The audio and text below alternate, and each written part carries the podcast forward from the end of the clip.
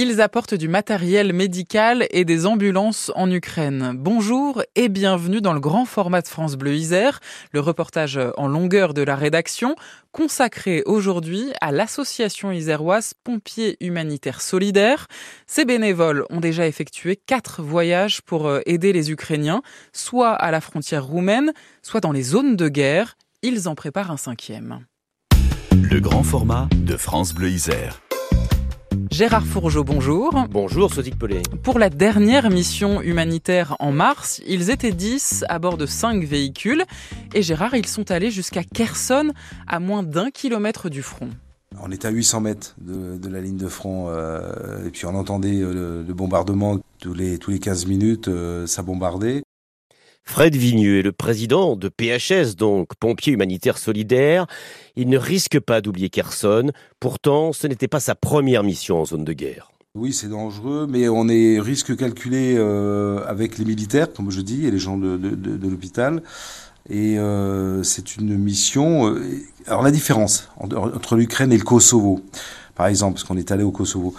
Euh, à cette époque, euh, le Kosovo, on était quand même protégé par l'ONU, on était protégé par le militaire français, les marsouins, la Légion, tandis que là, on n'a rien pour nous protéger. La seule protection qu'on a, c'est nos contacts qu'on a en Ukraine.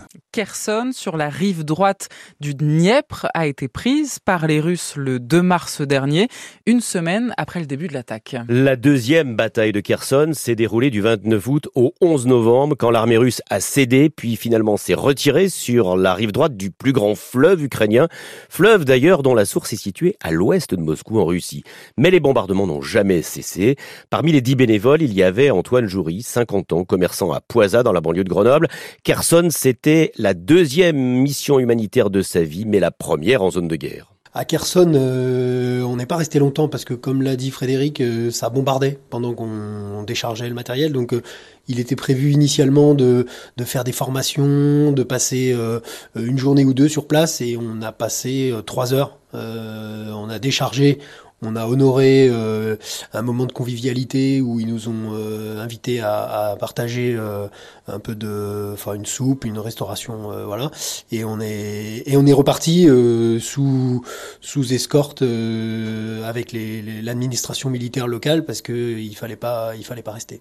L'escorte militaire entre Mykolaïev et Kherson, c'est sur des routes désertes. Il y a des traces de chars sur la route et quand on arrive à Kherson, les immeubles sont éventrés.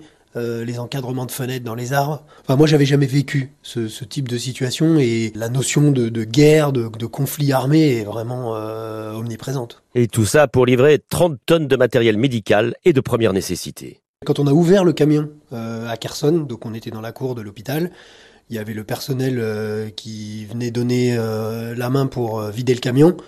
Euh, on a vu, on a vu le, le, le la, je sais pas comment dire, la joie, euh, le, le, soulagement de, de voir arriver ce, ce matériel et c'est très très concret. Et ça c'est vraiment une force de, de PHS d'aller vraiment euh, euh, au plus près pour euh, donner du sens jusqu'au bout de l'action. Et ça, c'est vraiment quelque chose de. Enfin, en tout cas, ça, moi, pour ça, ça résonne dans mon engagement avec Pompiers Humanitaires Solidaires. Antoine conduisait son propre camion, celui de son entreprise. Effectivement, il avait cette possibilité de partir avec le camion dans lequel il travaille dans son entreprise. Si les dix bénévoles ont poussé jusqu'à Kherson cette fois, c'est parce qu'ils avaient fait trois missions avant et acquis de l'expérience. On retrouve Fred Vigneux. Nous, sur la première mission, on a fait ça, on s'est arrêté à la frontière, on a toutes les ONG, euh, plus de 90% s'arrêtent euh, à la frontière parce qu'ils veulent pas s'engager dans un pays en guerre vu qu'il n'y a aucune protection. Euh, nous, pompiers humanitaires solidaires, on a décidé euh, de prendre ce risque, parce que bien sûr qu'il y a des risques, mais des risques calculés. On était en collaboration, en étroite collaboration, euh, non seulement avec des acteurs euh, de l'Ukraine, notamment le logisticien à Odessa, et aussi euh, avec d'autres acteurs qui, qui organisent des drops, ce qu'on appelle des drops, c'est-à-dire des points assez cachés, où on peut amener de la santé, où on peut amener de l'alimentaire, parce que eux, ils vont le redistribuer à à des gens qui en ont besoin et qui n'ont pas été évacués, notamment les personnes âgées, voire les personnes qui sont à mobilité réduite. Donc, pompiers humanitaires solidaires décidé de s'engager là-bas. Alors, on a fait une, deuxième mission à Odessa. Euh, à Odessa, on a pu euh, justement livrer euh, à peu près 40 mètres cubes de matériel, et on a pu donner une ambulance. Voilà, la première ambulance de pompiers, hein, ce qu'on appelle un VSAB, euh, parce que c'est des vieilles ambulances, euh, qu'on a pu euh, nous se procurer, réhabiliter et faire acheminer par la route de, Grenoble jusqu'à jusqu'à Odessa. Donc ça fait un petit bout de chemin et on a pu donner ça à l'hôpital de Tchernomorsk qui se trouve dans la banlieue d'Odessa et vous pouvez voir euh, ce don euh, qui a été filmé euh, par les journalistes d'Odessa. Vous allez sur YouTube, vous faites pompier humanitaire solidaire, il y a, un lien là-dessus. Vous verrez cette livraison de première, de première ambulance qui a eu lieu au mois de mai 2022.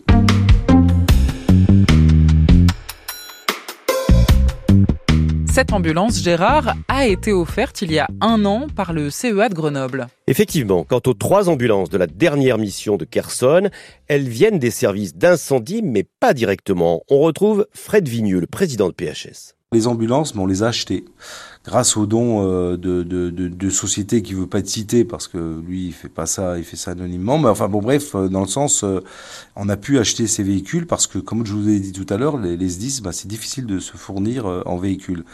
Les véhicules sont achetés aux enchères. Donc ils sont donnés aux, aux enchères par les SDIS et donc on est obligé d'aller voir une société pour récupérer des véhicules pour les acheter. Bien sûr, c'est pas le même coût. À peu près 30 000 euros les trois véhicules.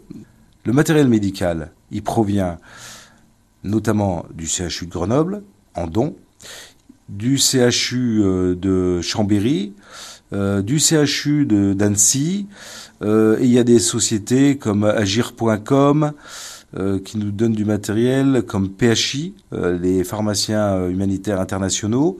On a pu récupérer du, du matériel. J'ai peut-être en oublié, mais il y a aussi euh, les infirmières libérales. Voilà, il y a eu une solidarité là-dessus. Hein. Euh, il y a un, engouement d'aide euh, là-dessus. On a pu récupérer du matériel. Et aussi, grâce à la mairie de Champagné et la mairie de Montbonneau, on a pu stocker ces matériels et des aides par la mairie de Montbonneau, par ces mairies, par tout ce qui est institutionnel, nous ont aidés pour avoir des fonds notamment. Voilà, ça c'est sur le plan matériel, mais il y a le côté émotion.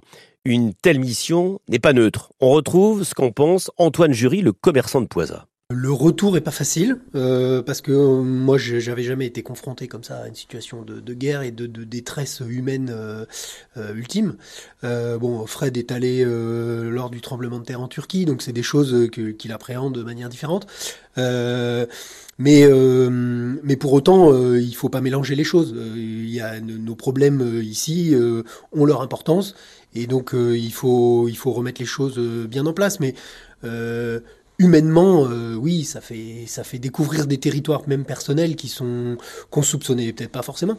Alors oui, il faut gérer les émotions. je comprends tout à fait Antoine ce qu'il ressent parce que je suis passé par là, mais il y a quelques années en arrière parce que c'est pas ma première mission euh, de guerre aussi, mais aussi euh, de pays difficiles euh, comme Sumatra, enfin bref, le tsunami, où il y a des séparatistes, etc. Mais de toute façon, c'est expliqué avant, en disant on prendra pas de risque, même si je suis quelqu'un à tendance à aller près du chaud mais du chaud calculé comme euh, je l'ai dit euh, tout à l'heure. Mais euh, c'est quelque chose en tout cas qui, est facilité par, l'ONG, parce qu'il y a cet esprit famille, cet esprit solidarité, cet esprit, comme dit Fred, on, prend des risques, mais comme on sait qu'il y, a, y a une base arrière avec des gens qui sont en capacité de, de nous trouver une solution, de nous proposer quelque chose, en fait, cette inquiétude, elle n'est pas si présente que ça sur place et, ça permet d'avoir un engagement euh, total grâce à, grâce à tous ces, cette base arrière qui est restée, euh, qui est restée à Grenoble notamment. On est dix à être allé là-bas, mais ça, c'est une partie de l'iceberg. Tous les autres adhérents, tous les bénévoles se sont vraiment mobilisés. Il y a eu six mois de préparation pour faire ce convoi. Et franchement, je tiens à remercier tous nos bénévoles parce que après le boulot, euh, sur les vacances. Euh, voilà, il faut, il faut être très généreux et avoir un cœur gros. Quand on met 10 euros pour l'association, il y a 9,80 euros qui vont au bout parce qu'on est tous des bénévoles. Et la famille de ces bénévoles, Gérard, elle, reste en France? Effectivement, on sent bien que ces humanitaires, comme Antoine Joury, ont le soutien de leurs proches, malgré les risques. Euh, mes enfants, enfin ma famille ont l'habitude un peu. Notre fonctionnement a toujours été comme ça. On se, on se tient au courant dès qu'on peut passer des messages. Mes trois filles et ma femme savent que j'ai j'ai cette volonté de m'engager et d'aller jusqu'au bout pour euh, euh, œuvrer dans ce type de, domaine. Donc, euh, elles ont des mots d'encouragement, elles ont des mots de soutien et, et elles ont aussi quelque part, pour me l'avoir dit, elles ont un peu de fierté d'assister de, à ça. Vous aviez déjà des engagements de solidarité ou humanitaire en France avant? Euh, bah, hormis euh, l'année dernière, ce que j'ai fait avec euh, Pompiers Humanitaires Solidaires, j'avais jamais été dans ce, ce type d'action. Je suis engagé dans le milieu associatif, mais là, pour le coup, c'est vraiment une dimension, en tout cas humaine extraordinaire, parce que au-delà du soutien, il y, y, a un état d'esprit dans Pompiers Humanitaires Solidaires qui est formidable. C'est la fin de ce grand format sur l'association Pompiers Humanitaires Solidaires et sa quatrième mission en Ukraine. Ces bénévoles en préparent une cinquième dans les prochains mois. Merci Gérard Fourgeau et merci à Simon Berthier pour la réalisation. Pour prolonger votre écoute, découvrez des contenus exclusifs du grand format de la rédaction sur notre site francebleu.fr, page Isère.